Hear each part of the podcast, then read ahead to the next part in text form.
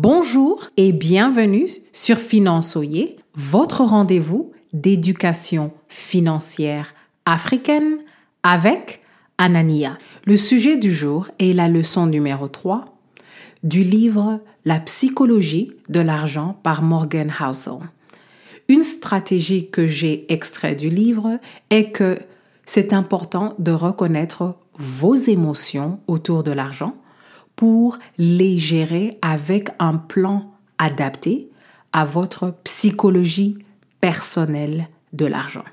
Quand j'étais à peine sortie de l'université, je me souviens que chaque fois que j'avais un montant confortable dans mon compte bancaire, j'étais tellement remplie de joie que je me mettais à dépenser plus d'argent.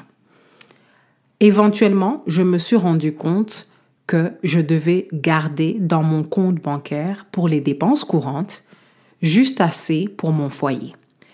Et depuis que je fais cela, automatiquement, j'opère dans une vigilance financière plus élevée. Donc, je me suis rendu compte que je ne peux pas compter sur ma propre discipline.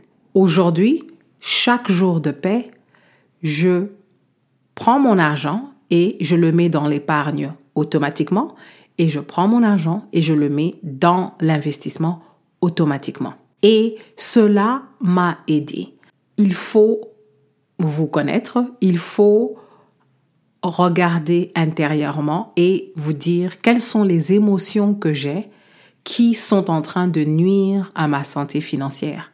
Si vous ne prenez pas le temps d'observer cela, vous risquez de continuer à faire la même chose au lieu de changer vos habitudes, au lieu de mettre des garde-fous pour pouvoir optimiser vos résultats.